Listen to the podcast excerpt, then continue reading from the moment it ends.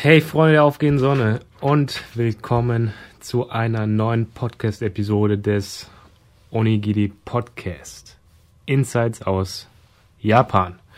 So, genau.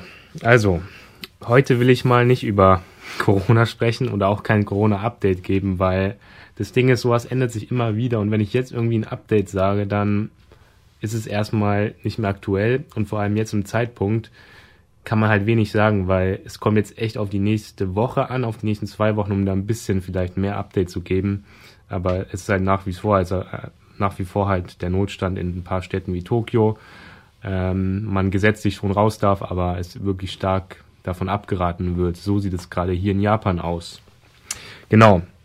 Ich möchte heute nämlich über ein ganz anderes Thema reden. Und zwar haben mich die letzten Tage auch dazu inspiriert und vor allem der heutige Tag, an dem ich diese Podcast-Episode tatsächlich aufnehme, ähm, hat mich dazu inspiriert, mehr über das Thema Natur auch so ein bisschen zu reden in Bezug auf Japan.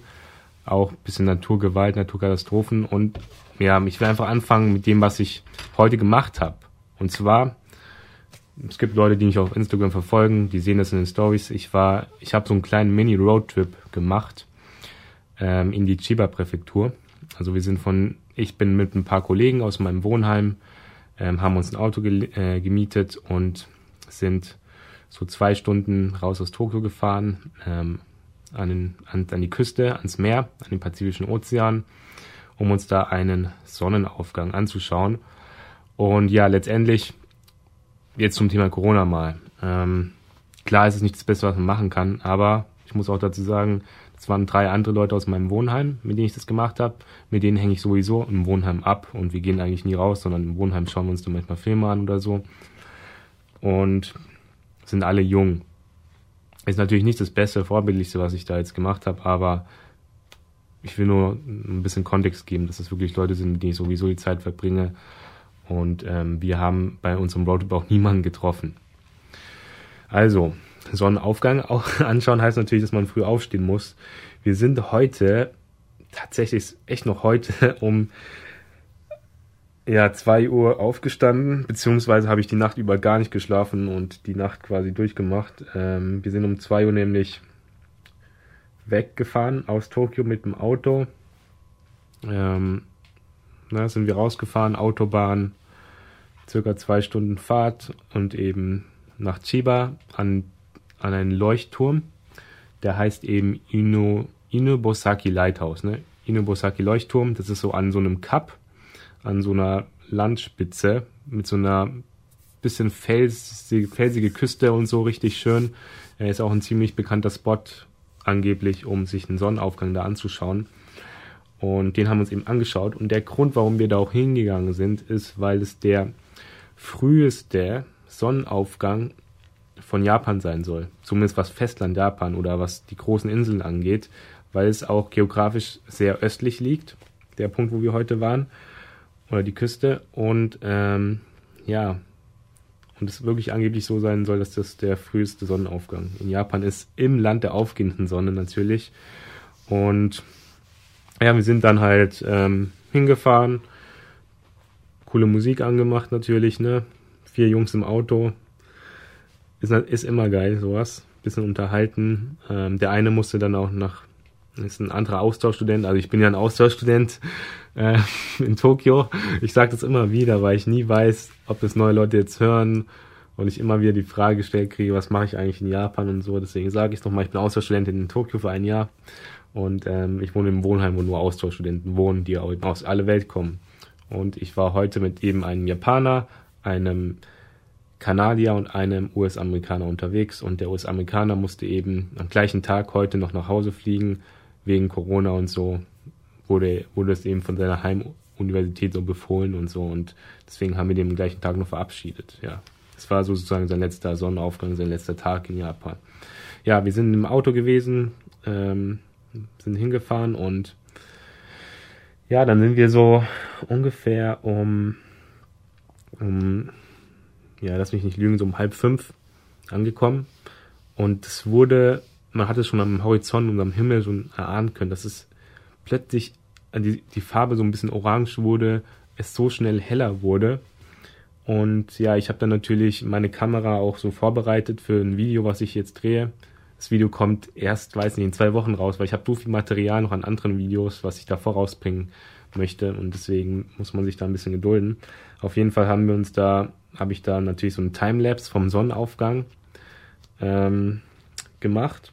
Habe meine Kamera an einer guten Stelle positioniert, wo man halt einen guten Überblick auf das, auf die Küste hat, auf den Sonnen, ähm, auf den Ozean, ne, auf den Sonnenaufgang. Ähm, genau. Also klar, ihr müsst jetzt auch mal, wenn man ein bisschen mitdenkt, Sonnenaufgang, Sonne geht im Osten auf und der Pazifische Ozean ist ja östlich.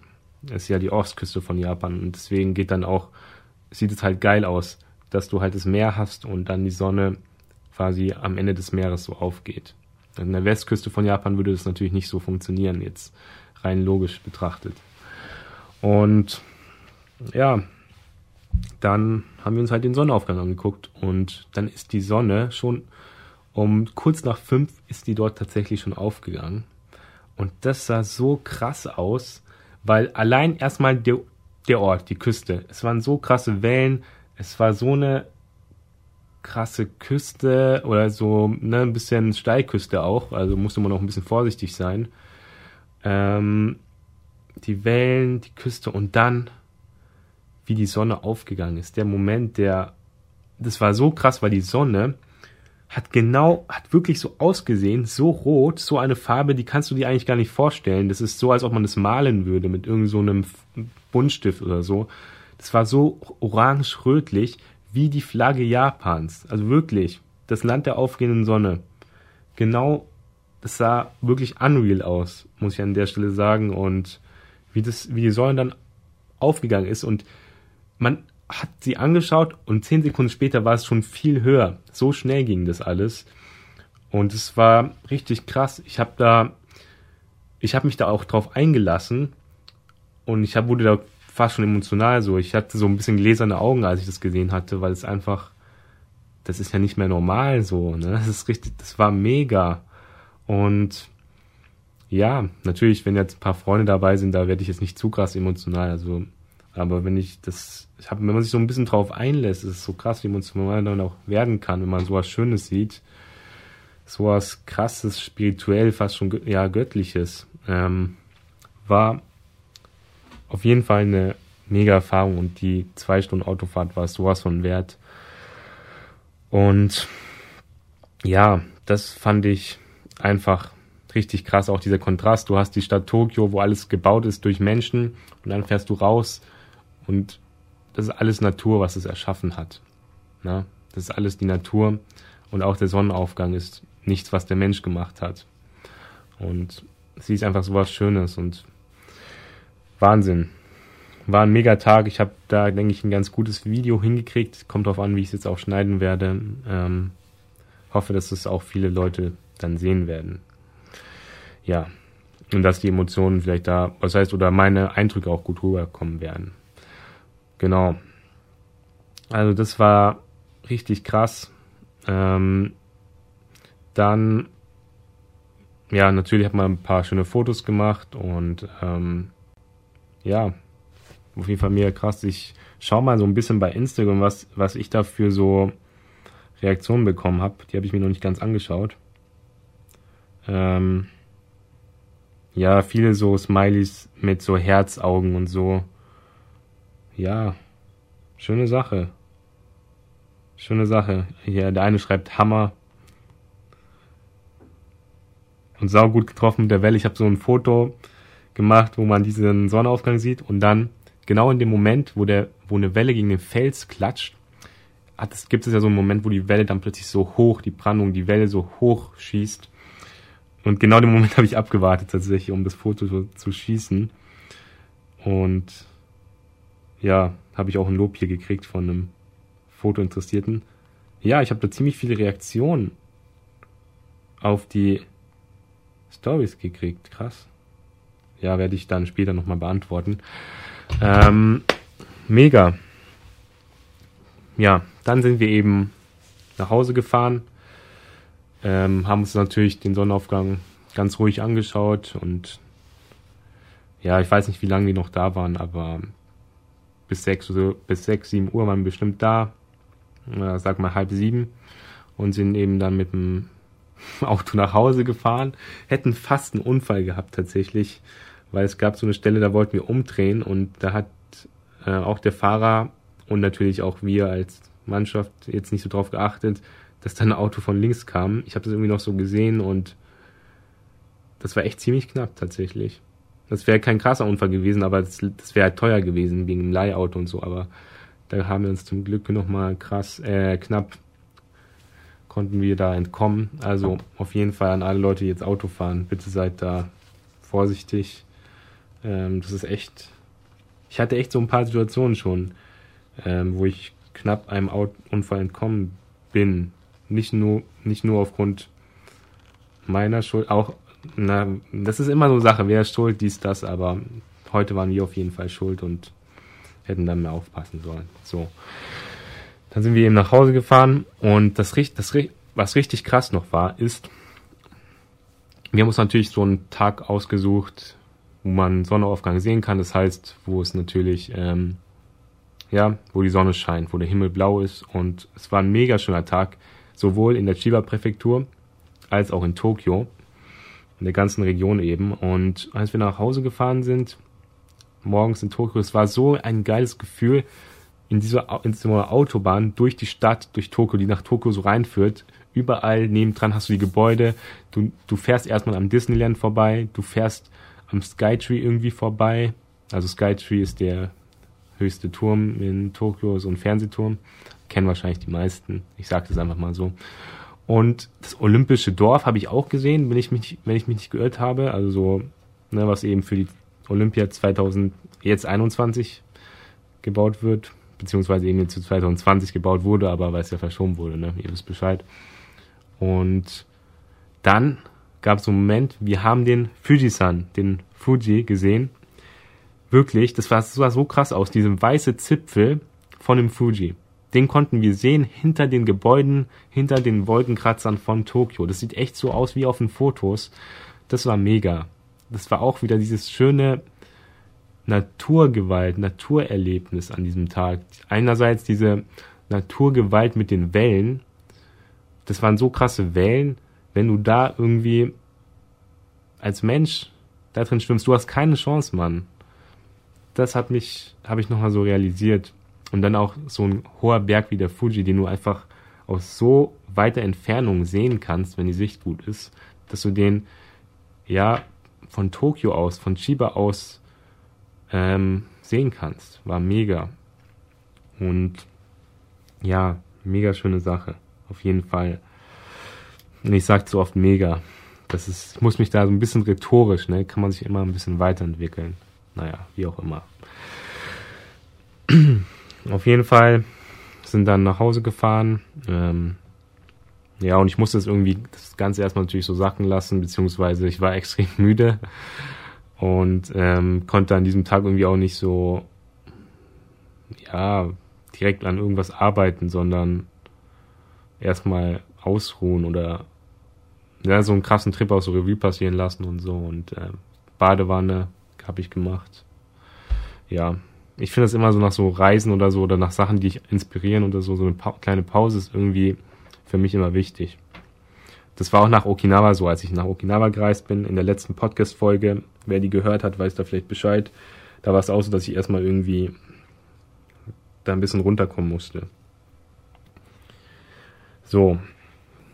Also zu Hause dann wieder angekommen und natürlich geschlafen und ja, der Rest des Tages war jetzt dann nicht so interessant, aber worauf ich nochmal hinaus will, ist, dass auch eben in den letzten Tagen ein anderes Ereignis dazu geführt hat, warum ich heute über dieses Thema Natur und so auch sprechen möchte. Und zwar habe ich ein Erdbeben miterlebt, das letztes Wochenende stattgefunden hat. Ich war eigentlich schon kurz davor ins Bett zu gehen. Es war, ich weiß nicht, in Tokio so 23 Uhr oder so.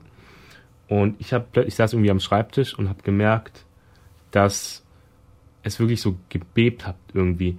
Und ich bin so ein Typ, es gab hier mehrere Erdbeben, mehrere kleinere Erdbeben, die stattgefunden hatten, ähm, während ich schon in Japan ähm, bin. Also ich bin jetzt seit einem halben Jahr oder über einem halben Jahr hier. aber ich habe keins davon mitgekriegt, weil ich, ja, weil es nicht stark genug war für mich und weil ich nicht so der Typ bin, der das so krass mit, äh, mitkriegt. Aber das Erdbeben, das hab, da wusste ich, das ist ein Erdbeben. Das ist auf jeden Fall ein Erdbeben. Mehrere Sekunden so, ne, hat es so ein bisschen gewackelt. Ist zum Glück nichts passiert hier in Tokio. Ich glaube, ähm, das Epizentrum, also der Ort, wo es am stärksten war, war, glaube ich, in tatsächlich in der äh, nee, in Ibaraki-Präfektur äh, mit einer Stärke von 5, also schon relativ stark, aber so schlimm ähm, ist es zum Glück nicht ausgefallen von dem, was ich gehört habe. Japan ist da auch ziemlich ähm, stark dagegen, also stark gegen Erdbeben, was äh, Häuser angeht, was das ähm, Verhalten der Menschen angeht, was die Vorbereitung angeht und kann da auch öfters auch mit einem blauen Auge davonkommen. davonkommen. Aber das hat mich nochmal so wissen lassen, boah, in Japan ist es einfach Realität, dass sowas öfters vorkommt und ich habe ja auch das so ein Video gemacht letztes Jahr über das Taifun, über den Taifun, genau, also tropischer Wirbelsturm. Jetzt zur Info mal ähm, so ein Hurricane und Taifun. Das ist eigentlich das Gleiche. Das beschreibt das gleiche Wetterphänomen. Das sind beides ähm, tropische Wirbelstürme.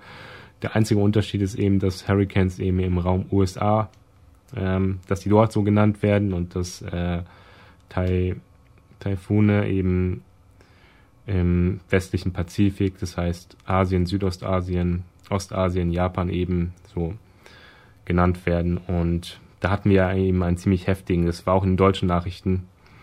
Ähm, ja, den habe ich auch hier miterlebt, während ich in Japan bin.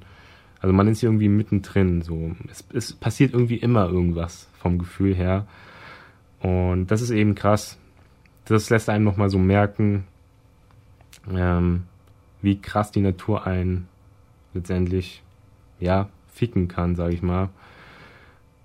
Mhm, weil wir haben hier in Japan einfach Erdbeben, Taifune, ja, wir haben Vulkane, okay, ausbrechen tun die jetzt nicht so viel, aber ja, Vulkane sind da und Tsunamis auf jeden Fall jeder wird sich daran erinnern, an das Tsunami und das Erdbeben, ähm, was die AKW-Katastrophe von Fukushima eben 2011 ausgelöst hat. Daran wird sich jeder erinnern, der jetzt ungefähr in meinem Alter ist oder der älter ist als ich. Ähm, war ein krasses Ereignis. Und ja, ähm, da wo, da sind jetzt als Beispiel an dem Erdbeben und dem Tsunami ungefähr 20.000 Leute gestorben ja, und mehrere hunderttausend haben ihre Häuser verloren oder es wurde alles evakuiert. Ich habe mir ein paar Bilder angeschaut auf dem, auf dem Video oder auf ähm, ja, so einem Nachrichtenvideo heute, auf Vorbereitung für diesen Podcast und das sieht echt heftig aus. Das ist so krass, wie so eine ganze, wie so die Wellen, diese oh, wie soll ich sagen, ne, diese Gewalt von Wasser die ganzen Häuser von einem Moment auf den anderen zerstört und jeden, der in dem Haus drin ist, hat keine Chance zu überleben. Was wirklich hart ist. Was wirklich hart ist und was Realität ist hier. Und was auch natürlich passieren kann. Auch wenn Japan da gute Häuser hat. Trotzdem, wenn sowas Heftiges auftritt, so viele Menschen können sterben. Sollte man nicht vergessen. Und das eben alles durch die Natur, durch die Naturgewalten ausgelöst. Wahnsinn. Ähm, ja, ein anderes Beispiel für ein großes Erdbeben war das Kobe-Erdbeben in der Stadt Kobe bei Osaka. Ähm, 1995, da war ich noch gar nicht geboren, da sind circa 5000 Menschen ähm, nach meinen Quellen ähm, gestorben. Und ja, wenn man sich jetzt die Zahlen anschaut, so Tohoku, Erdbeben, also Fukushima, 20.000 Tote ungefähr, Kobe 5.000 Tote. Jetzt zum Vergleich, wie viele Tote sind jetzt durch Corona offiziell bekannt gegeben in Deutschland? 3.500 zum Vergleich. Und Corona in Japan sind 146 nach heutigem, ähm, nach heutigem Stand äh, gestorben. Also das ist dagegen eher weniger, sage ich mal so. Und anderes Beispiel, was, was für so eine Kraft so ein Erdbeben hat, das konntest du eben auch nochmal an deutlich krasseren Zahlen an Land wie Haiti ähm, merken. In Haiti, ich weiß nicht, ob das, ob sich noch manche daran erinnern, die, die jünger sind als ich, können sich vielleicht nicht mehr daran erinnern, weil sie zu jung waren. Ähm, meine Generation würde sich bestimmt noch daran erinnern. Also 2010 war ein richtig krasses Erdbeben in Haiti, beziehungsweise also im Land Haiti. Also Haiti befindet sich auf einer Insel in der Karibik ähm, und liegt neben der Dominikanischen Republik. Also es ist ja, es ist quasi ein Land auf einer Insel sozusagen und da sollen zwischen 200.000 und 500.000 Menschen gestorben sein. An einem Erdbeben. wenn man sich solche Zahlen mal vor Augen führt, da siehst du halt die Unterschiede. Wenn so ein, wenn so ein Erdbeben Japan getroffen hätte, wäre nur ein Bruchteil davon gestorben. Aber wenn so ein Erdbeben so ein Land wie Tahiti, äh, Haiti, Haiti trifft, dann kann das so große Teile der Bevölkerung von einem auf den anderen Tag einfach mal töten. Das ist, das ist echt krass so. Und klar, Corona sterben dagegen, wenn man das jetzt vergleicht, viel weniger Leute. Natürlich ist nicht nur das, mh, mm, deswegen die Gefährlichkeit von Corona, denke ich, so ein bisschen hat man vielleicht gefährlicher im Kopf, als es ist. Auch natürlich aufgrund der Medien, aber natürlich, bei Corona geht es ja auch nicht nur um die Toten, muss ich jetzt dazu auch sagen. Es geht um die wirtschaftliche Krise, es geht auch ähm, so Krankenhäuser allgemein, um die Verpflegung und sowas. Aber trotzdem, das muss man sich mal vor Augen führen, wie, was für andere Dimensionen das einfach mal sind, so. Heftig, ja. Ähm, genau, also diese Natur, diese Symbolik hat, finde ich, in Japan auch allgemein eine große Bedeutung, wenn man das Thema Natur nochmal aufgreift in Bezug auf Japan. Ähm, wir haben in Japan, in Japan, Japan, nee, in Japan natürlich ähm, diese vier Jahreszeiten, die dann auch wirklich eine wichtige Bedeutung haben. Und im Frühling, ich habe ja ein Video über Sakura, über die Kirschblüte gemacht, ist ja die Kirschblüte da und die hat auch so eine wichtige Symbolik von Neuanfang und so. Und ähm, ja, ähm, es ist allgemein, finde ich, die Natur und Symboliken spielen eine wichtige Rolle. Dass man auch zum Beispiel so Sonnenaufgang betrachtet in Japan ist eine beliebte Aktivität am 1. Januar. Also am ersten Tag, der erste Sonnenaufgang des Jahres, wird dann Hatsu Hinode genannt. Und da gehen halt viele Leute, viele Japaner, Japanerinnen, ähm, treffen sich dann eben an der Küste, ne? Oder irgendwo anders, um sich den Sonnenaufgang anzuschauen. Den ersten Sonnenaufgang des Jahres hat auch so die Symbolik, so Neuanfang, neues Jahr, ähm, gutes Omen und Glück und solche Sachen da gibt es eben vieles, was man da so verbinden kann ähm, in Japan und ja, allein die Flagge, allein die Flagge ist doch ein, ist doch ein roter Kreis auf einer weißen, auf weißen Hintergrund, was eben den Sonnenaufgang eben symbolisieren soll. Also die Natur hat einerseits so gesellschaftlich irgendwie so eine Bedeutung, so ein Spirit irgendwie auch, finde ich. Und eben auch diese Naturgewalt in Japan ähm, aufgrund, der aufgrund der Lage Jap Japans, dass du eben am westlichen Ende des Pazifik liegst, dass du an einer Stelle oder einer Region liegst, wo drei tektonische Platten ähm, aufeinandertreffen. Und durch diese Reibungen, wenn so zwei tektonische Platten, also die Erde besteht hier aus so ne, Platten, die sich bewegen, ähm, an der obersten Erdschicht, das, welche Lithosphäre genannt wird. Und da bewegen sich die Platten so, was wiederum durch das Erdinnere, also durch das Magma, ne, werden diese Platten eben sozusagen bewegt. Und wenn dann sich die Platten treffen, wenn die aneinander reiben, dann können so eben richtige Spannungen erzeugt werden, dass eben, dass eben Erdbeben und sowas stattfinden oder auch so ein Tsunami und solche Sachen. Und Japan liegt da halt ziemlich ungünstig und deswegen passieren solche krassen Sachen, die man sich in Deutschland gar nicht so vorstellen kann. Wann hatten wir in Deutschland schon Erdbeben, woran man sich wirklich erinnern kann? Also in meinem ganzen Leben in Deutschland habe ich kein Erdbeben wahrgenommen. Ja.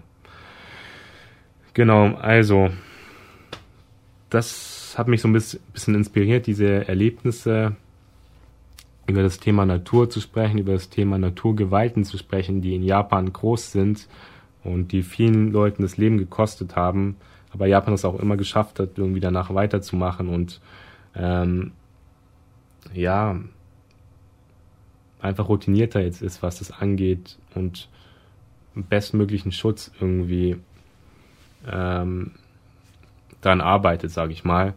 Aber es gibt auch so Theorien oder so Leute oder ähm, ja, Wissenschaftler, die so voraussagen, habe ich jetzt gehört, das ist jetzt Halbwissen, aber dass innerhalb der nächsten 100 Jahre so ein wirklich richtig krasses Erdbeben oder Tsunami wieder kommen wird, was einen hohen Teil der Bevölkerung Tokios, ähm, ja, wie soll ich sagen, töten wird und so. Also es ist echt, es ist richtig krasser Respekt so vor vor Natur und ich habe das heute echt erlebt, als ich da an der Küste stand, an der Küste und mir die Wellen angeschaut habe, was für eine krasse Kraft dahinter steckt, was für eine krasse Kraft hinter der Sonne steckt, wie wie du die Wärme schon ein bisschen gespürt hast, als sie hochgegangen ist, wie du das Licht gespürt hast, wie es plötzlich so hell wurde. Das war das war echt, das ist schon was Besonderes, auf jeden Fall ja, das war so meine Erfahrung heute. Das war so meine, meine Gedanken, die ich teilen wollte. Ich hoffe, das waren ein paar interessante äh, Einblicke. Ich hoffe, ich habe jetzt auch nichts vergessen, was ich sagen wollte, aber das war's so im Grunde. Ähm, ja, vielen Dank fürs Zuhören. Freut mich auf jeden Fall. Wenn du irgendwas, ne, wenn du irgendwas mir schreiben möchtest, kannst du es immer auf Instagram machen, at misuta-nippon. Und dann hören wir uns hoffentlich wieder bei der nächsten Podcast-Episode des Onigiri Podcasts. Also bis dann und Peace.